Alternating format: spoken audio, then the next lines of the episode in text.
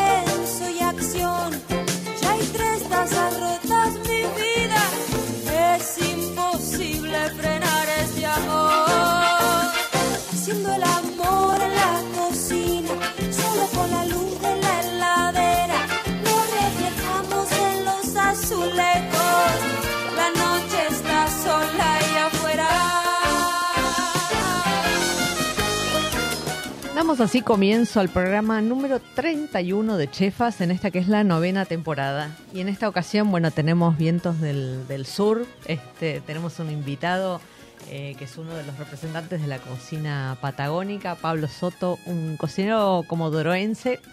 Este, ¿Cómo estás, Pablo? Bien, bien, muy bien. La verdad que recién arribado acá a Buenos Aires y, y nada, muy contento. Es un día hermoso, así que a disfrutar. Te recibimos bien. Sí, por supuesto. Este, bueno, venís porque tenés así como una agenda este, intensa eh, este fin de semana eh, de, cocina en Buenos Aires. Contanos un poco lo que estás haciendo, lo que vas a hacer ahora en el CCK mañana. Mm, Bien, te cuento, mira. eh, empezamos mañana con una clase de cocina regional con sabores de Chubut y vamos a estar haciendo una clase de cocina junto a muchos productores de la provincia eh, en este cierre de, de Gustar Federal.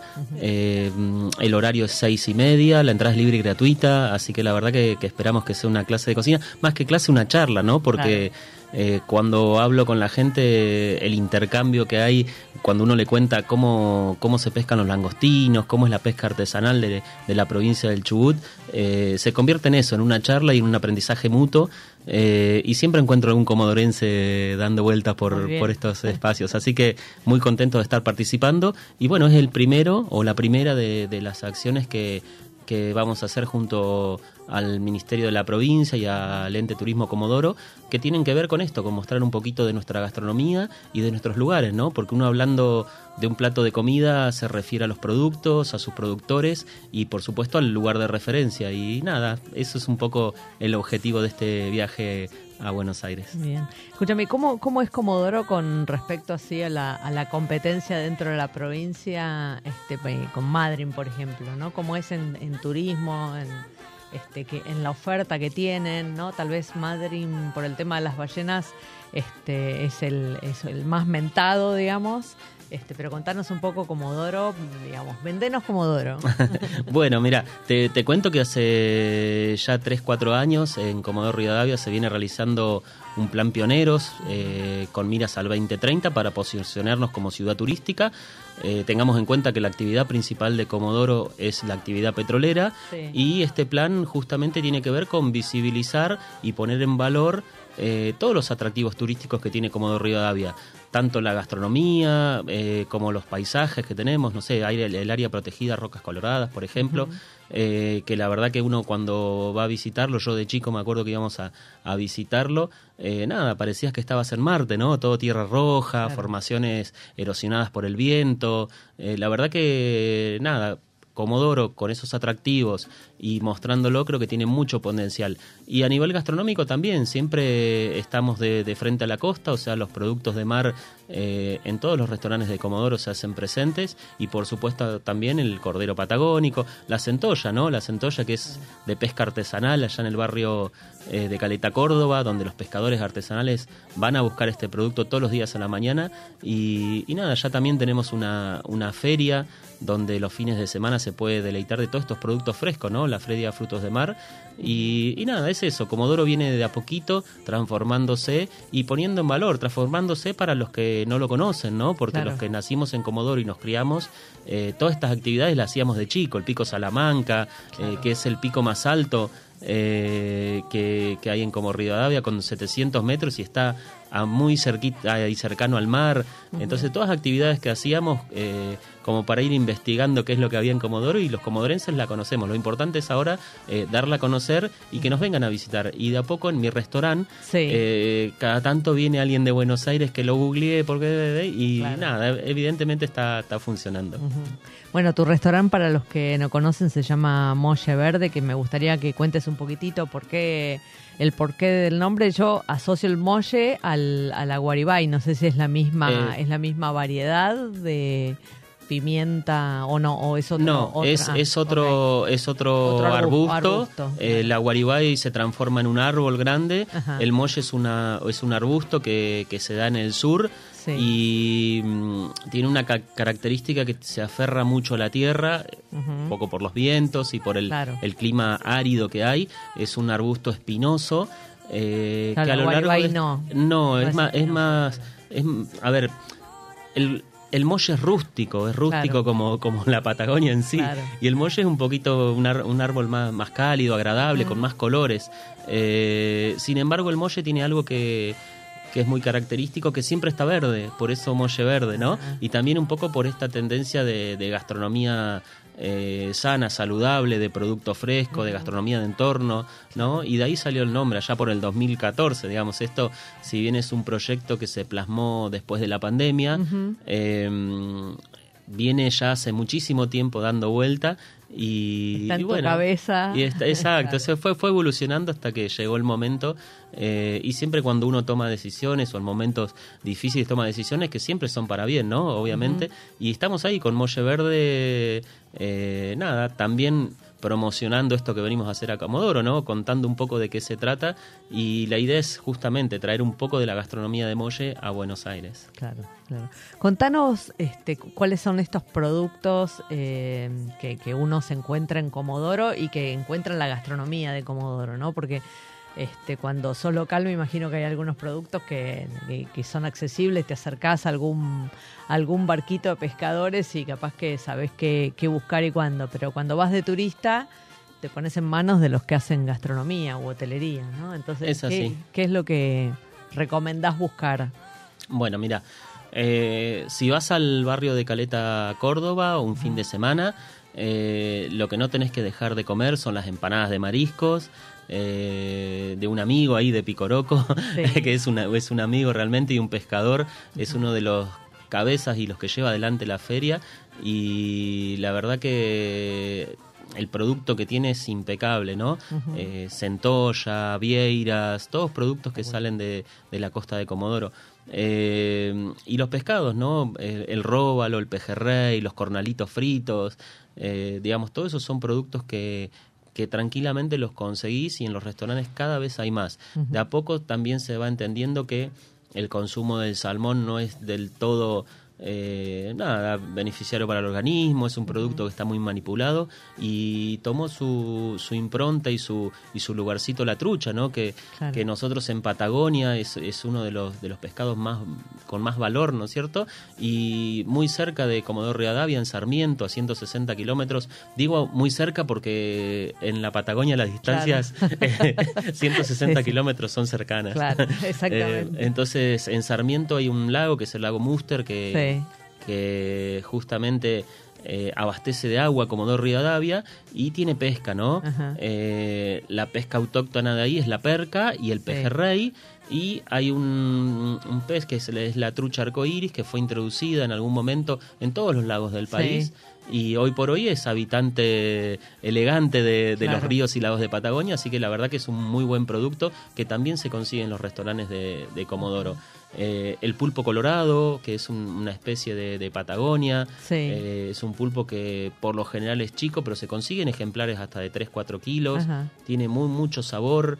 eh, es diferente al pulpo español, es muy, muy, muy diferente ¿Y en es cuanto distinto al al sabor. chileno también? Exacto, es muy muy diferente. Es un pulpo bien bien colorado y es diferente en textura y en sabor, mucho más sabor y es un poquito, no digo masticable, digo es como que es más nada, fácil. tenés que so- saborearlo. No es ese pulpo que no que no tiene textura, digamos que... Pero que eh, tiene una, una carne más tensa, decís vos. Sí, Ah, sí, yo creo que esto es eh, lo Ajá. mismo que pasa con, eh, con los mejillones de cultivo, ¿no? Un mejillón de cultivo eh, que está colgado en una red, eh, está tranquilo, no sufre los, los embates de, de las olas, no- está tranquilo, come bien, Sí. disfruta la vida en el mar.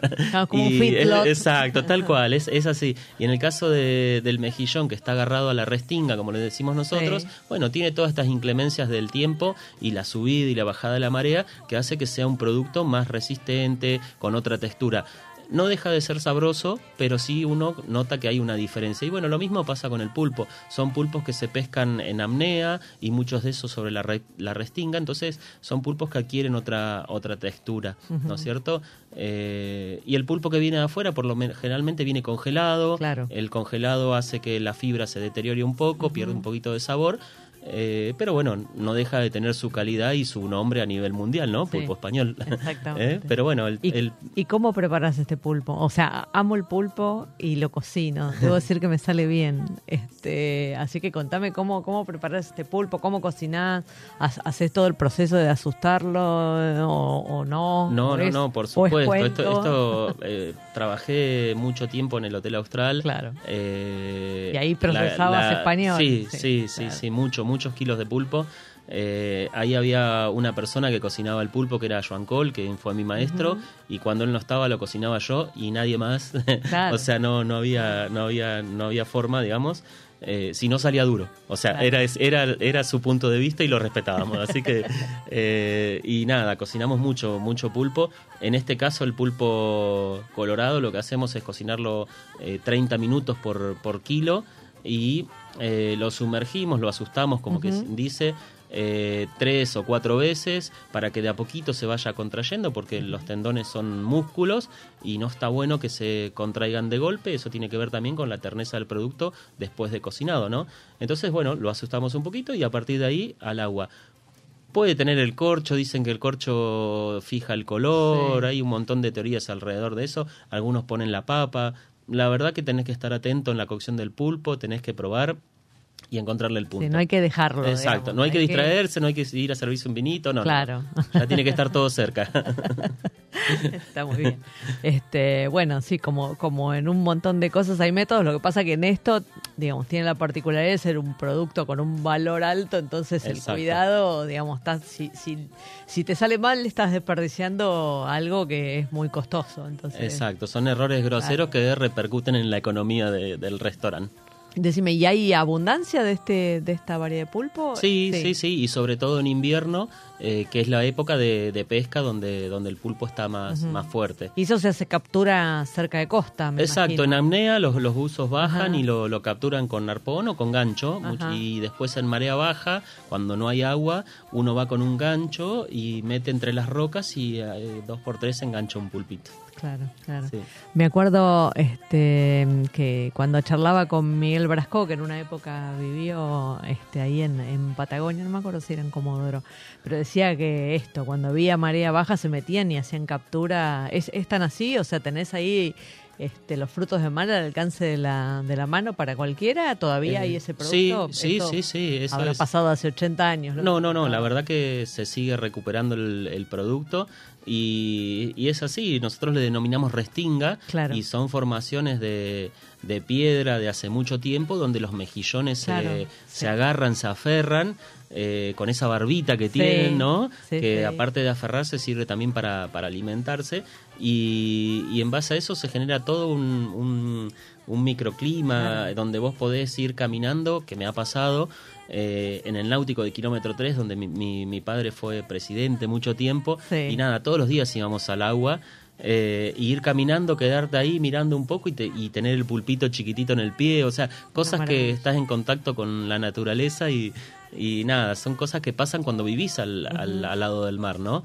Eh, y bueno, y los pulpos eh, baja al mar, por ahí se quedan distraídos, no volvieron a su cueva y cualquier piedra agarran como para, para quedarse abajo. Para de hecho, ellos eh, ponen los huevitos abajo de las piedras.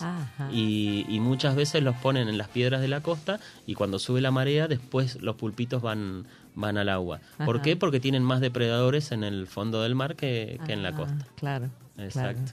Claro. Mm. Qué interesante. Este, bueno, en, en algún momento este, llegamos a conocer algunos de esos este, pescadores artesanales que, que trajeron acá a una feria que se hizo en Buenos Aires, trajeron producto.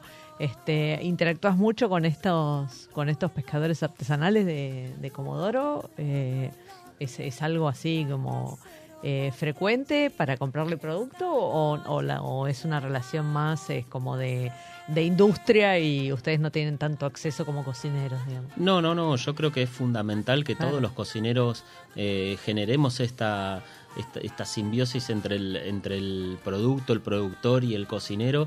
Eh, es fundamental para, para desarrollar una, una gastronomía de, de entorno, de cercanía, llevar a la mesa el producto más fresco que tengamos. Así que eh, estamos constantemente trabajando con ellos a la par e impulsando algunos proyectos. Eh, eh, de hecho, eh, uno de ellos es Granja Tamarisco, que es el que nos provee de todos los vege- vegetales orgánicos, brotes.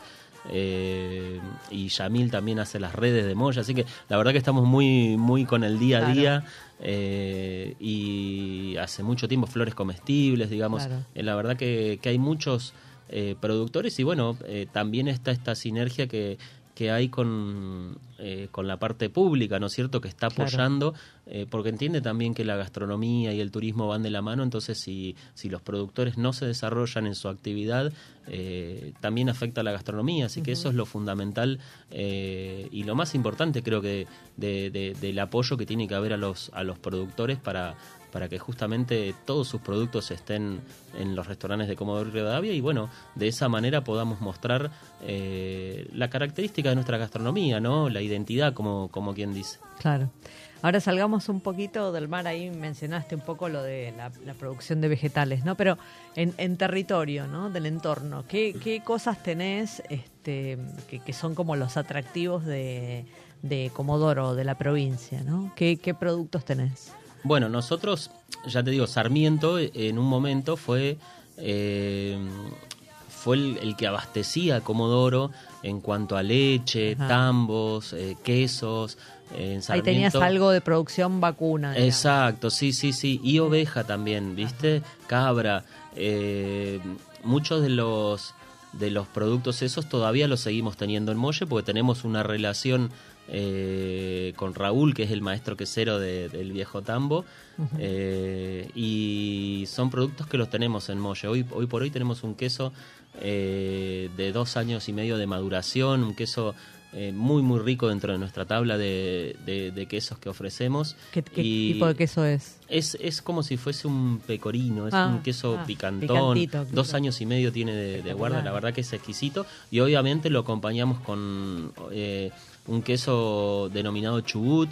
Sí. eh, que lo realiza la, la escuela también de Sarmiento y lo complementamos con los quesos de Mauricio de Mauricio claro. exacto que ni nada no hay solo No- que elogios para esos quesos claro. exacto sí sí sí Eh, y nada tenemos el, el cuatro esquinas un caprino también de que, que hace Mauricio y, y el Patagonzola que es un poco la, la vedette de esta tabla y lo acompañamos con eh, con confituras que hacemos, confituras de higo, de membrillo, eh, hicimos dulce de membrillo, el molle eh, está ubicado en un terreno que es muy amplio, donde tenemos eh, almendros, tenemos un membrillo y nosotros a medida que va eh, pasando la estación, estos productos los utilizamos para, para nuestra carta, así que obviamente los nuestros y más, ¿no? Obviamente, Eh, pero bueno, siempre en la, en la carta hay, eh, hay trabajo del productor, trabajo de- del equipo de cocina de Molle y productos también combinados. Molle tiene una huerta, una huerta muy pequeña que sirve para visibilizar y mostrar al cliente que puede comer de, de estación, digamos. Hoy tenemos muchos platos con acelga, la temporada pasada tuvimos tomates y vamos cambiando eh, nuestra huerta a medida que pasan las temporadas y, y básicamente es eso, mostrarle o llevar al cliente también a, a la huerta y que saque un tomatito y lo pueda comer Claro. eh, en el plato, es como para nada, concientizar y, y mostrar que, que se puede, más allá de que Comodoro es una zona hostil, estamos en la Patagonia, Claro, hay mucho te- calor, eh, pero bueno, la verdad que como lo hicieron mis abuelos eh, cuando vinieron de, de España, que lo primero que hicieron es eh, armar una huerta, nosotros hicimos lo mismo en Moche y lleva trabajo, pero eh, nada, sigue firme. Está muy bien, está muy bien eso de recuperar las, las viejas tradiciones, ¿no? Este, que- Sí, que aparte extrañaba buenas. mucho, extrañaba mucho ir con el salero, que ya no como más sal, pero bueno, ir con el salero y comer el tomatito recién sacado de la planta, eso no tiene precio. Bueno, ahora es el tomatito. Ahora nomás. es el tomatito Un poquito solo. de aceite de oliva y Sí, estamos y ahí bien. estamos bien. Este, yo me acuerdo que mm, hace unos años hablaba este, con los, tal vez 10 años atrás, hablaba con los cocineros patagónicos y estaban todos bregando por conseguir producto, ¿no? Y ahora se ve que, es, digo, no, no digo que sea eh, súper fácil eh, proveerse, pero se ve que se armó este, una cosa distinta, ¿no? Que empezaron a aparecer productores que digamos que no solamente producen como economía de subsistencia, sino que producen este, un, producto distinto, diferencial, eh, y lo hacen con la conciencia de, de- de desarrollar ese, ese producto, ¿no? Sí, Este, es, es así. Eh, el ejemplo eh, más claro es el- los vinos, ¿no? Los vinos de Chubut. Eh, hace 10, 15 años mm, tomábamos un vino de Chubut y, y decíamos qué lejos estamos, ¿no? Eh, qué tan diferentes son estos vinos, o no los comprendíamos, ¿no es cierto? Y hoy han tenido una evolución de la mano de la tecnología y el paso del tiempo eh, que ha logrado posicionar muchas bodegas de, de Chubut a, a nivel nacional y a nivel mundial, ¿por qué no? Eh, entonces, bueno, eso, eso, es, eso es esto que se va dando con el paso del tiempo, que un poco apoyado con las políticas públicas y otro poco con el empuje de- del privado y entendiendo siempre el mismo concepto. Esto es- tiene que ser una sinergia entre todos y, y empezar a generar esta esta maquinita para impulsar la economía regional, yo creo que es fundamental eso. Y bueno, de a poco se viene dando y hoy por hoy eh, en Patagonia tenemos producto, tenemos producto con mucha impronta, tenemos producto salvaje que es muy importante eh, y esto tiene que ver con el sabor, digamos, el producto salvaje tiene un sabor que es inigualable. ¿qué, qué productos salvajes, por ejemplo? Todos, todos, todos los- lo, todo lo que es pesca artesanal tiene un producto Claro. que es totalmente diferente. eh, en la cordillera, eh, la liebre, las truchas de la cordillera, no es lo mismo una trucha de, de criadero, que criadero, una trucha claro. de lago, una trucha de río. Entonces, tienen una impronta que es totalmente diferente y salvaje que, que los hace únicos, ¿no? Yo creo que la gastronomía de Patagonia es una gastronomía de, de- de producto y no, no de recetas, ¿no? Entonces, bueno, de a poquito es como que más allá del cordero, que ya es marca Patagonia, eh, hay un montón de productos que van saliendo a la luz y tomando su posicionamiento. Este, ahí me quedé con una frase este, que me gustaría este, como, como indagarla, ¿no? Eh, decís que es más una, una gastronomía de producto y no de recetas, y este, me imagino en parte porque se, digamos, es un territorio que fue poblado por inmigrantes, que había, este, había, había una población obviamente este, pri- primigenia del territorio, pero era eh, poca porque son extensiones muy grandes. Este, así que bueno, ahí se armó con un recetario muy, muy mezclado, ¿no? Exacto, sí, Este- sí, sí. La, la verdad que eh, siem- siempre, pensé eso, siempre lo vi de esa manera y por ahí traemos recetas, eh, recetas españolas, recetas italianas, pero siempre la adaptamos al producto y, Claro. y el producto es la vedette de las recetas de, de Patagonia. Entonces creo que por, por ese lado va, va el decir, bueno, ¿cómo es la gastronomía de Patagonia? Y yo creo que es una gastronomía de, De producto. producto 100%, sí, sí. Eh, en el norte vos decís, bueno, la humita es un... Pero tenés el producto ahí al lado, es como Claro. que... ¿No?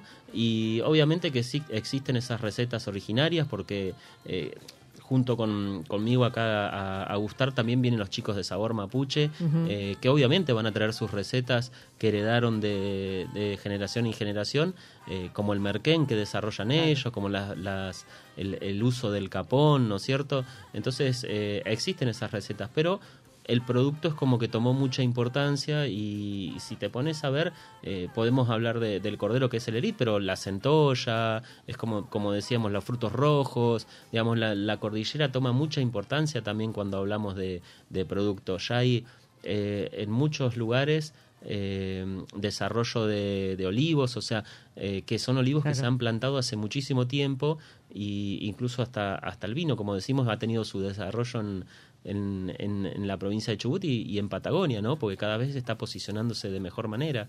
Así que creo que, que el producto es el que toma realmente la, el, el lugar que tiene en Patagonia, ¿no? Claro, claro. Es el que conduce, está bueno. Exacto.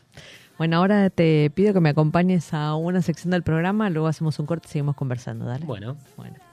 Esta semana en un producto una provincia vamos a hablar de un producto que es típico de la ciudad de las Diagonales y, justamente está en su mejor momento, que obviamente estamos hablando de los alcauciles. El cultivo de alcaucil en nuestro país ocupa aproximadamente 2.000 hectáreas y 900 de estas hectáreas corresponden a la ciudad de La Plata. Aunque parezca mentira, la producción de alcaucil comenzó a realizarse en la provincia de Buenos Aires recién en la década del 50, cuando los inmigrantes italianos este, lo, trajeron de su propia huerta. En los años 90 su producción estaba a punto de perderse, pero gracias al trabajo de un grupo de productores locales, poco a poco fue recuperando el espacio perdido. Tanto es así que en 2016 los productores platenses obtuvieron la indicación geográfica, alcauciles platenses este, o alcachofas platenses, que reconoce el saber hacer productivo de la zona.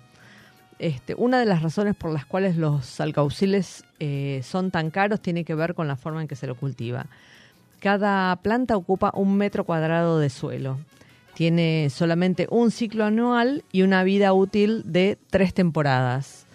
Este, esto significa que las plantas una sola vez al año eh, da, frutos eh, y ese y ese suelo no se puede no puede ser usado para ninguna otra producción, digamos. Hay que tiene que quedar reservado para la siguiente temporada. Suelen dar al año entre 5 y 21 frutos comestibles.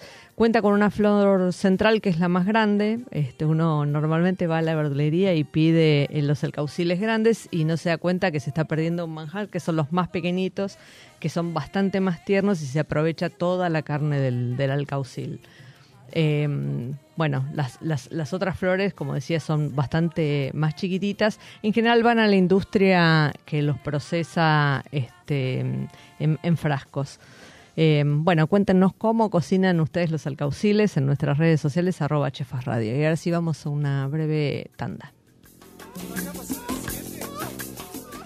¿Sabías que podés asociarte en forma directa al Hospital Alemán? Pensado para hacerte la vida más fácil. El alemán tiene un plan médico propio con el beneficio exclusivo de cama asegurada, prioridad en turnos y el 50% de descuento en la farmacia propia. Las cosas que no están en tus planes son las que necesitan un plan. Asociate llamando al 0800 555 2700. Superintendencia de Servicios de Salud 0800 222 Salud 72583 www.sssalud.gov.ar. Inspección en el Registro Nacional de Entidades de Medicina Privada número 1086. Radio Monk. El aire se crea. ¿Te anda lenta la computadora y no sabes a quién llamar? ¿Te interesa instalar cámaras y querés verlas desde cualquier parte del mundo? ¿Necesitas asesoría para comprar un equipo? Llámanos.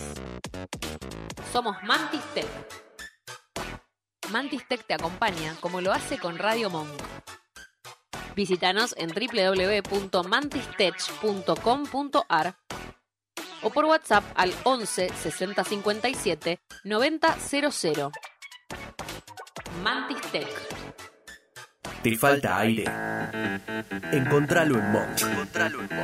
Podés escucharnos en vivo las 24 horas en www.radiomonk.com.ar.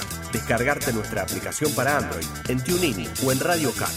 También nos encontrás en Mamá, en Spotify y Mixcloud. Y hasta podés vernos suscribiéndote a nuestro canal de YouTube. Demasiado aire. Dulce Beso es una yerba misionera elaborada con palo. Un mate ecológico con más de dos años de estacionamiento natural y un inconfundible sabor ahumado. Dulce Beso, es riquísima. Es misionera. Pedidos por mensaje privado en Facebook, arroba yerba dulce beso, o por mail a yerbadulcebeso arroba gmail.com. Escuchanos en www.radiomonk.com.ar o descargate nuestra app, disponible en Play Store como Radio Monk. Recorre junto a Mónica Albirzú los sabores de la gastronomía, sus secretos y lo que nadie te cuenta en Chefas. Hasta la última amiga.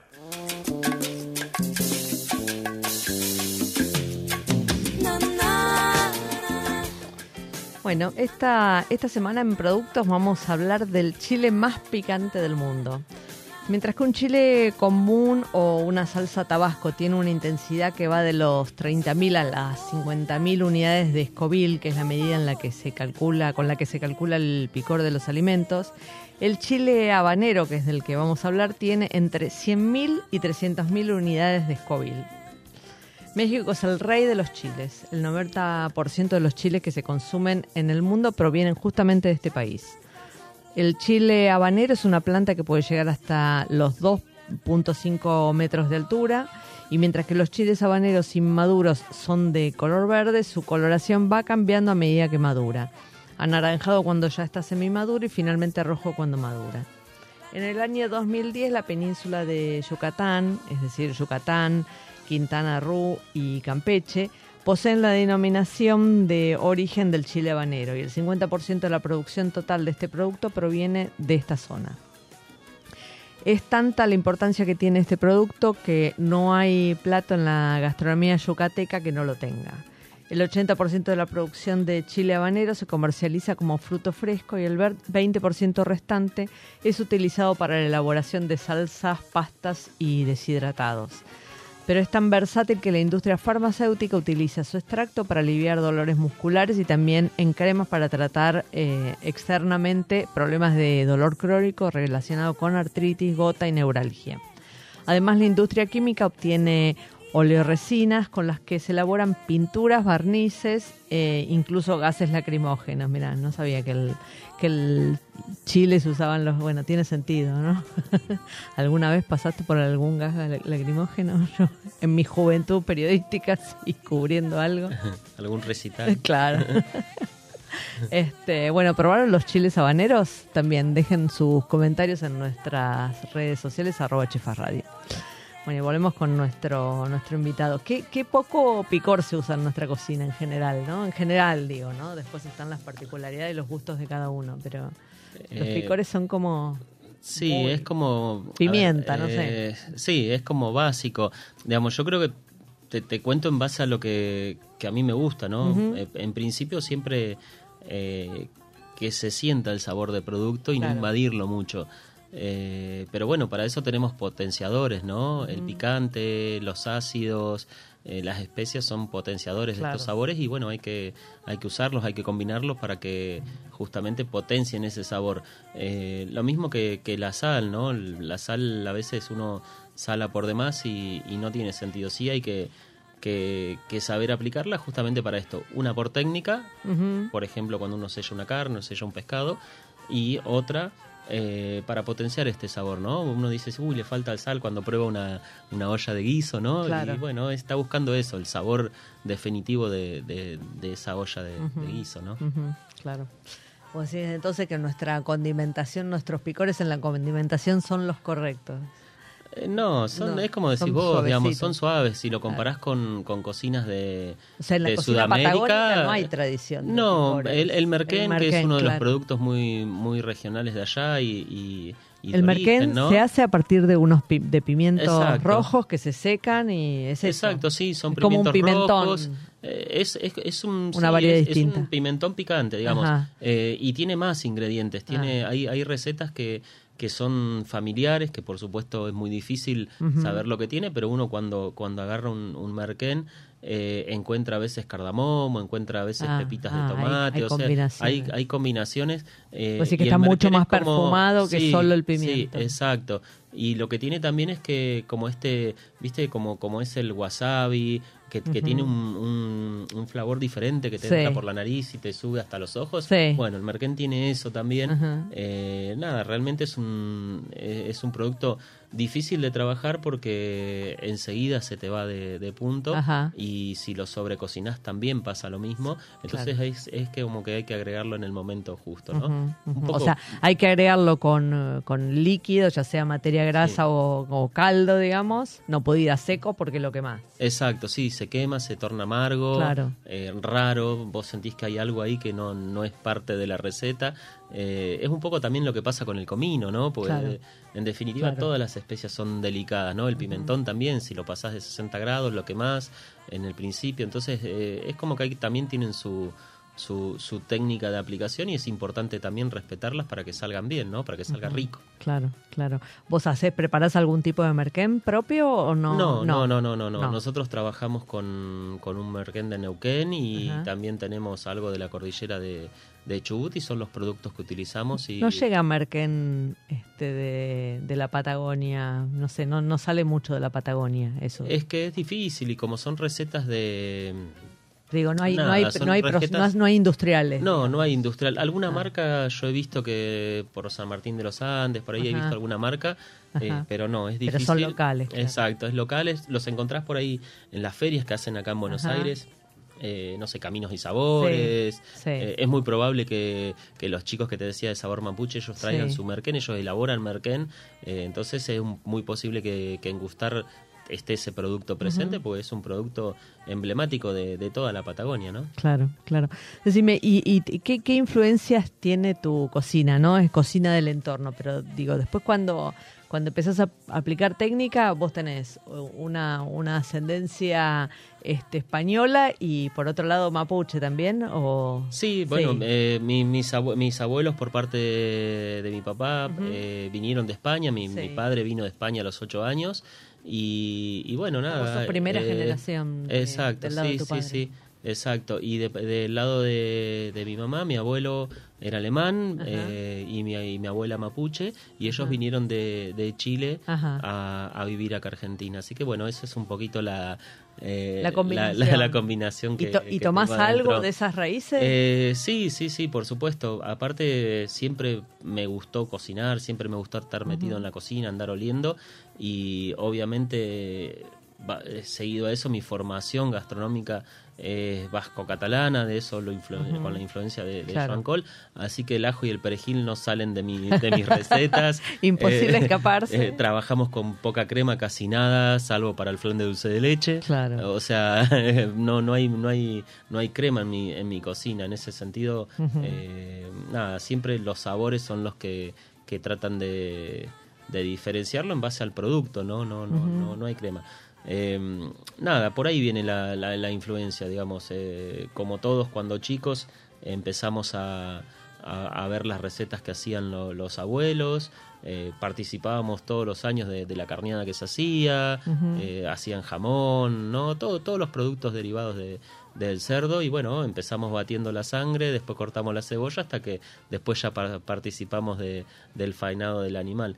Eh, pero bueno, todo, todo ¿Cuándo, esas- ¿Te acordás cuándo te tocó por primera vez así ya como meterte en la, en la faena? No, y ya era grande, porque ya, ya era grande, ya mm, 16, 17 años. Eh, y, mi- y mi abuelo tenía criaba conejos, digamos. eh, Era el, nada, era, era también lo lindo de ir los fines de semana porque vos sabías que ibas a comer algo diferente, ¿no? Eh, y mi abuela María, bueno, nada, tenía una mano eh, para cocinar que era increíble, ¿no? Ella gitana y me acuerdo que ah, dos cosas, una graciosa y la otra no. Bueno, pues, siempre vos decís, ¿cuántas empanadas te comiste? Dos, tres. Y bueno, la de mi abuela no la podías medir por unidad, porque ella hacía una empanada grande, una chiquita. Entonces ahí estaba la picardía de, de Pablo, que no, yo me comí tres nada más. Claro, Pero agarraba elegía- las más elegía grandes. las más grandes. Exacto, bueno, y ella, ella hacía uno- unos guisos, unos sofritos que le decía, eh, con cerdo, que guardaban en una vasija tapado de grasa, ¿no? Eso se, hacía y se guardaba con, con grasa caliente y después se tapaba. Y una forma de conservar el producto de, de manera antigua y, básicamente para evitar la oxidación de Claro. ese producto, ¿no? Tapar con grasa y, que no entre el oxígeno. Eh, y bueno, de ahí sacábamos siempre las costillitas de, del cerdo para hacer las migas. Eh, nada, todas preparaciones muy, muy españolas. Eso, eso era lo que quedaba de la carneada, lo que metía ahí claro, con grasa. exacto, sí, sí, sí, sí. ¿Y cómo hacías ese sofrito? Uf, eh, primero abundante aceite, el sofrito Claro. tiene aceite de oliva, Claro. eh, ellos cocinaron siempre con aceite de oliva, yo no conocía el aceite de, porque es la realidad. Eh, El de siempre girasol, coci- maíz, exacto, claro. no, no, no, eso lo usaban para las ensaladas eh, y nada más, digamos, se cocinó siempre con aceite de oliva en, en casa de mis abuelos y por el lado por el lado de, de mi madre, bueno, lo, lo que destaco son las sopas y los estofados que, que hacía mi abuela, que todo cocina de olla, ¿no? Claro. Eh, pero realmente hacía unos, unos estofados, unas sopas con, eh, con cholgas secas, con usaba luche, eh, ya en ese tiempo se usaban algas. Claro. Eh, y bueno, es otro de los productos que, que en la provincia de Chubut cada vez tiene más fuerza y cada vez se entiende más eh, la utilización, ¿no? Claro, claro. Eso, eso mm, este, me, me sorprende cómo se ha ido incorporando. Yo creo que este, esta, esta cosa que se, se metió la, la cocina asiática en nuestro, en nuestro cotidiano, para llamarlo de alguna manera, es una exageración decir cotidiano, pero digo, se metió mucho en nuestras cocinas, ayudó a que un montón de estas, digo, en principio otro vínculo con el pescado y los mariscos y Claro. después esto, ¿no? Empezar a consumir algas que, digo, no es que aparecieron las algas ahora cuando las empezamos a usar, estaban ahí. Sí, sí, siempre estuvieron eh, en la provincia de Chubut, en Camarones, eh, en Bahía Solano, eh, digamos, nosotros íbamos de chico al, al mar a Camarones y, y veíamos los arcos, Sí. de, de, eran arcos de fútbol con algas, y yo le preguntaba a mi viejo, che, ¿y eso qué? ¿Cómo van a jugar a la pelota si, si está lleno de algas, viste? Y claro, eran secaderos al aire libre, eh, de algas. pensabas que eran arcos y era chico, era chico. después, muy bueno. después entendí que, que, que secaban las algas y, y- y después cuando fui más grande fui a visitar el, eh, nada, todos estos secaderos, conocí a los productores y hoy por hoy seguimos teniendo ese, ese vínculo. Eh, Camarones queda también a 120 kilómetros de Comodoro, queda como Sí. en, el, en, el, en el camino de yendo como de Comodoro a Trelew, ¿no es Claro. cierto? Es un intermedio. Y la verdad que es una ciudad de puerto, de, de pescadores, y mm, hoy por hoy en la carta de Molle tenemos mero, tenemos escrófalo eh, y tenemos salmón blanco, todos de camarones. Y también mejillones de cultivo que ya, ya van a empezar a, a- a traernos, que también es un producto que hace una escuela. Eh, que da talleres para los chicos y, Ay, y interesante. parte de los talleres tienen que ver con este cultivo de, de mejillones. Y- Es una escuela que eh, secundaria. es una escuela secundaria. técnica sí, con sí, orientación Exacto, a- sí, sí, sí. Que también tuvo sus problemas cuando no se podía salir, entonces dejaron de lado esta actividad porque todo esto lleva un control continuo y ahora hoy por hoy están volviendo a retomar, eh, llevó un año de, de esa de producción de semilla Claro. y hoy por hoy ya están volviendo a reflotar todo este cultivo que sin duda es más que importante para, para, la, para la cocina y para la economía también, ¿no es cierto? Porque la, la escuela eh, subsiste con esta, con esta actividad también, ¿no? Claro, claro, totalmente. No, además, eh, forma gente que va a continuar, alguien va a quedar continuando con la tradición, ¿no? Si No se Exacto. pierde. Sí, sí, sí, sí, es, es así. Eso es lo, lo, lo importante. Y hace muy poquito estuvimos en, en Camarones, eh, en una de las primeras fiestas que se, que se hizo y la verdad que, nada, muy contentos por por los productores, por los productos, ¿no es cierto? Eh, es una ciudad que impulsa mucho, eh, si bien todavía no está formalizado, la extracción de guanaco para comercialización. Eh, entendamos que la provincia de Chubut, si bien es normal, porque es normal que se consuma carne de guanaco, Sí. eh, eso no hay que negarlo porque es, pasa a diario y mm, no está todavía No hay, no hay- habilitada la venta claro, porque no hay sistema comercial. de procesamiento todavía en la provincia. Ese, ese es el, el Ah, en Neuquén sí. En Neuquén sí, en Santa Cruz también, eh, exacto. Han hecho frigoríficos para procesar la carne de Exacto, guanaco, sí, claro. sí, sí, sí. Además, también es plaga en Es Chubut. plaga, es plaga y lo que se intenta con todas estas reglamentaciones y eso más que nada es extraer la cantidad necesaria para eh, cuidar la especie, porque eh, ¿qué pasa? Ahí hay mucha... También hay mucho mucha caza furtiva. Es que hay si no regulás. Exacto, pasa eso. si negás el, el uso, terminas generando Pasa el efecto. eso. Y en, en la provincia de Chubut me acuerdo que muchos cocineros fuimos en el año 2012 eh, a una capacitación que dio Flora y Fauna de, de Nación y de provincia, justamente para regularizar el uso de, del guanaco. Y en esa oportunidad trajimos dos ejemplares al Hotel Austral, donde trabajaba en ese momento, y nada, lo vendimos todo, la gente lo recontra tomó. Y, y bueno, lamentablemente quedó quedó ahí, quedó, en la nada. Eh, exacto, sí.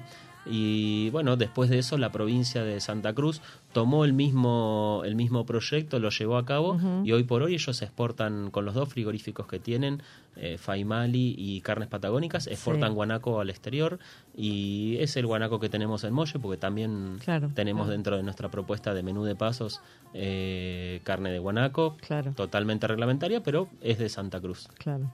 Sí, además tiene la particularidad, digo, que es que es un- se comporta un poco como la pescatería, ¿no? Porque ni siquiera tenés que producirlo, es eso, es algo que está disponible y que lo que haces es captura y procesamiento, digamos, no es como un ganado vacuno que vos tenés que alimentarlo, criarlo, llevarlo a faenar, este eh, digo, es que pareciera como nada, que es solo la bueno, meter un frigorífico y reglamentarlo. digamos. Exacto, sí, sí, es, es, es eso y, y, y generar una cantidad de ejemplares por extracción, ¿no? Eso, Claro. eso se hace en, Sí, en- tamaños, según, dens- edades, exacto, claro. según densidad de, de población de cada campo y se le permite al dueño de- del campo extraer determinados productos y eso llevarlo al frigorífico, ¿no? Claro. Y de esa manera todos vamos a cuidar la especie, porque hoy está como librada a- al azar, nadie, nadie hace nada. Claro, claro.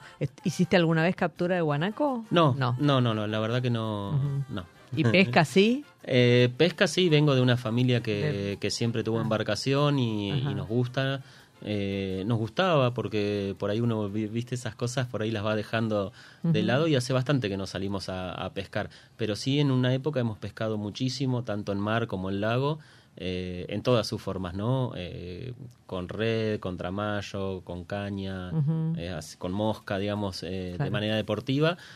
Siempre de manera deportiva, porque más allá de que por ahí comíamos algo, muchos ejemplares los... Devolución. Exacto, Claro. hacíamos devolución. ¿Es difícil la, la pesca en mar? Porque imagino que el viento... No, Capaz mirá, que es mi fantasía, ¿no? que te, que te volás. No, pero- es, es- es totalmente diferente, digamos. Lo- Los, ejemplares de mar eh, son un poco aburridos pescarlos porque están a muy mucha profundidad. Ah, Entonces tenés vos tenés que tirar. mucho- Claro, primero te tenés que meter muy adentro. Y eso es lo que es pesca de altura, ¿no? Y, Claro. y después tenés que tirar una línea de 70 metros, quizás para abajo. Claro. El pescado pica, vos lo levantás, ya el- no tiene sentido, digamos. Es como que no tiene Sí. mucha gracia. Eh, la pesca en río o en lago, uno va caminando, ve el paisaje, eh, la pesca de costa en general, ¿no? Porque pescar en el mar de costa también es muy lindo. Eh, y caminás, ves el paisaje, tirás con tu cucharita o con tu mosca y es como un poquito más divertido. Y también lo que tiene eh, los peces de río es que son más voraces. Eh, entonces pican de otra manera, tiran, claro. pelean y también las cañas se adaptan a eso, ¿no? Son cañas Claro. más livianitas. Es diferente la pesca, digamos. Si vos me decís cuál es más peligroso, y yo te digo los lagos son más peligrosos que el mar. Claro, eh, porque pones el cuerpo ahí, sí, y las, las olas, más que nada, las olas de, de los lagos Ah. son como muy cortitas y quizás te pegan dos o tres olas, te acomodaron y te dieron vuelta Claro. al bote. Y en el mar las, horas son, las olas son más largas y es como que vos vas navegando Ondulando. despacito y nada, después cada uno tiene que tener el, el aguante que tiene que tener para no marearse, ¿no? O las horas de agua. Claro, debe ser. Sí. Puedo decir que con cantidad de... y Una vez me invitaron a Mar del Plata a salir con un barco pesquero y, y hice una, una un papelón, hice que... No. No, no, es bravo, es bravo. Eh, a ver, se te va el O horizonte sea, y... mirá el horizonte, yo digo, pero no me lo muevan, por favor. Sí, pasa eso. Pero nada, me gustaría poder hacerlo nuevamente, porque me parece fascinante. Es lindo, es lindo, la verdad que, que está bueno y es una forma de vida, ¿no? Y, y muchos pescadores es la forma de vida, claro, ¿no? claro. Nosotros lo, lo, lo hacíamos de eh, nada, porque nos gustaba, porque mi padre tenía esa relación de, Claro. de presidente de del club, de presidente del club náutico IPF de kilómetro Claro. 3. Eh, entonces 15 años estuvo ligado 100% a la, a la náutica. Claro. Eh, y bueno, nada, nosotros ahí al- a full con el, con el mar. Muy bien. Ahí eh, me- mencionás IPF y el Molle Verde tiene la particularidad de que está en una de esas propiedades, digamos, de las primeras, este, cuando llegó IPF se instaló ahí en la zona, en General Mosconi. Contame un poco cómo, cómo son esas, qué particularidad tiene esa zona, las viviendas y, y bueno, nada, ¿cómo, ¿cómo es que llegaste ahí?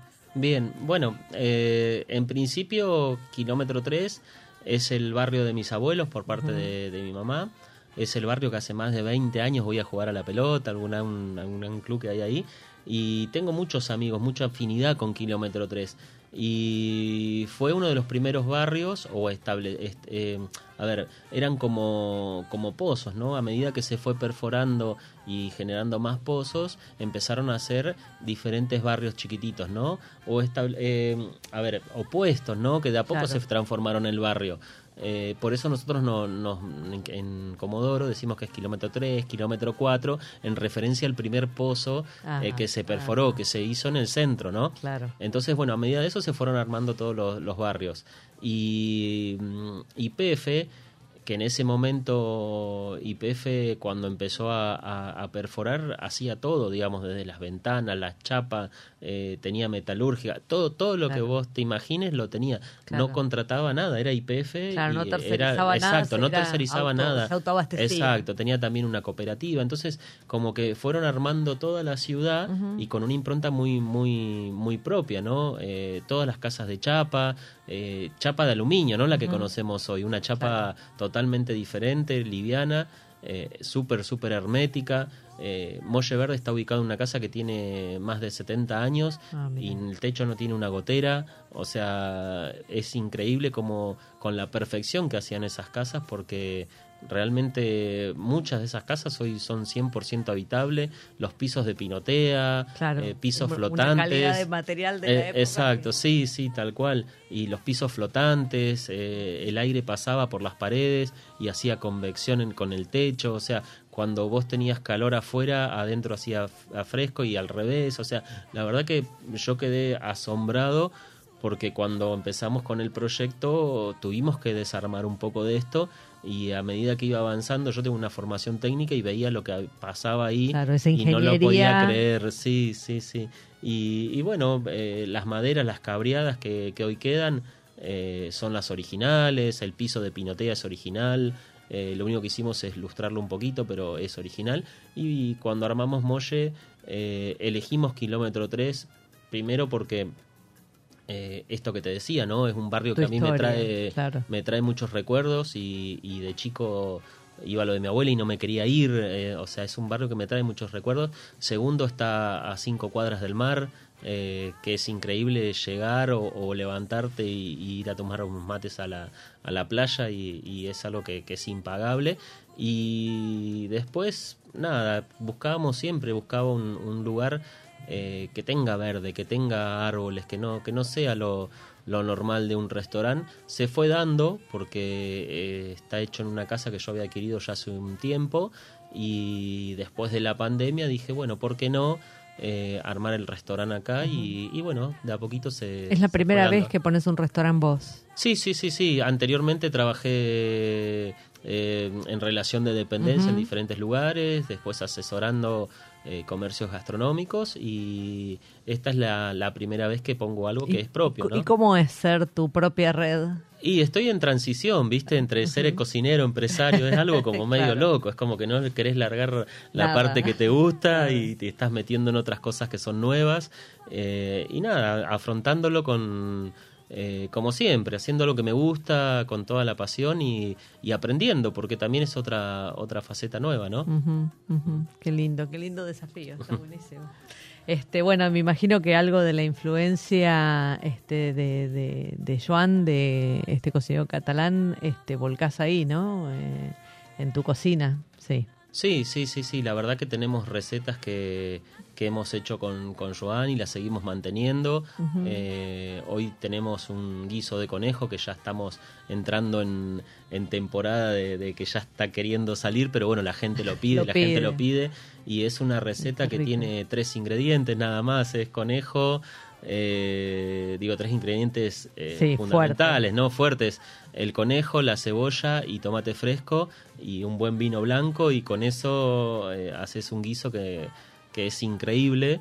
Y, y nada, esas son las recetas que, que a mí me gustan, ¿no? Recetas Claro. con tres, cuatro ingredientes y, y no mucho más y, y que vos decís, ¿cómo lograste esto? Y sí, son, Claro. son recetas que, que fueron pasando con el tiempo y son nada, están comprobadas. Después tenés que conseguir un buen producto. Trabajamos con productores de que de Saavedra, que es otro de los barrios, Sí. que mm, ellos son los que nos abastecen el, el conejo y también Granja Tamarisco que, que ellos también proveen de, Claro, de conejo. claro. Así que nada, conejitos chiquitos de no más de un kilo ochocientos, así que nada, son es la verdad que es un plato que ¿Y la lo tenés como estacional? O... Es estacional, digamos. Nosotros ahora que ya se viene la primavera estamos cambiando la carta. Ni bien llega Comodoro, cambiamos la carta. Y es un plato que, que sale de carta, ¿no? Pero bueno, es como todos los platos de O sea cuchara. que si vamos ahora pedimos el conejo Sí, y si vamos supuesto. dentro de dos meses, ¿qué pedimos? Y vamos a tener que ir por el lado de los pescados, volvemos a tener centolla, eh, nada, a comer un poquito más, más livianito, ¿no? Los platos de olla es como que van saliendo Claro. de la carta y empiezan eh, platos y preparaciones más frescas, ¿no? Muy bien. ¿Y el pulpo, el pulpo ese este colorado sale con, eh, con merken pulpo- o no? El pulpo sale con, sí, Ah. sí, sí, sale con, con Bueno. merken, con pimentón y, y nada, con una crema de papas que, que hacemos por ahí. por ahí. Bueno, ya, ya me anoto con esos platos. bueno, Pablo, este, un placer escuchar sobre tu cocina. Este, mucha suerte ahora este fin de semana este, en, en- en el CCK, en, la, en las charlas y, este, y en la clase magistral, ¿sí? Bien, bueno, gracias. Y nada, siempre es un placer contarle un poquito de, de la gastronomía, de lo que tanto me apasiona y que se lleven un poquito de Comodoro también, ¿no? Que, que es mi ciudad donde me crié y estoy muy más que orgulloso de- del lugar de, de donde vengo. Así que gracias a ustedes por la invitación y por dejarme contarles algo. Muy bien. Bueno, un placer escucharte y gracias a los oyentes por acompañarnos una vez más aquí en Chefas. Haciendo el amor en la cocina, el horno encendido, qué bien. La sopa está hirviendo, la subo un poquito. Me acuerdo también de aquel día que entré.